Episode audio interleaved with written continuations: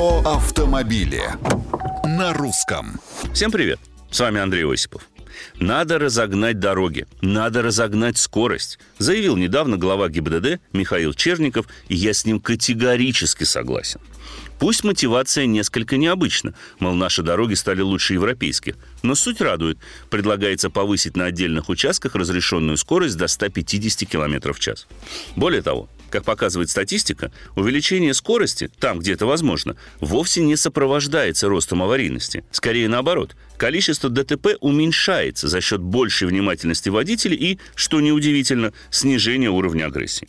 К тому же, большая часть современных магистралей в России строится в расчете на скоростной порог как раз в 150 км в час.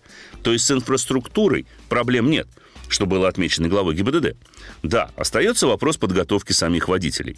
Но задача эта актуальна не первый год. И, по моему мнению, не должна приводить к излишним ограничениям. Как в старой русской пословице «давайте отделять котлеты от мух». И, наконец, с учетом огромного количества камер на наших дорогах и предстоящего контроля средней скорости, такие послабления пришлись бы кстати именно сейчас. Не находите? Комментарии, мнения, предложения оставляйте на страничках Русского радио в социальных сетях. А с вами был Осипов про автомобили на русском.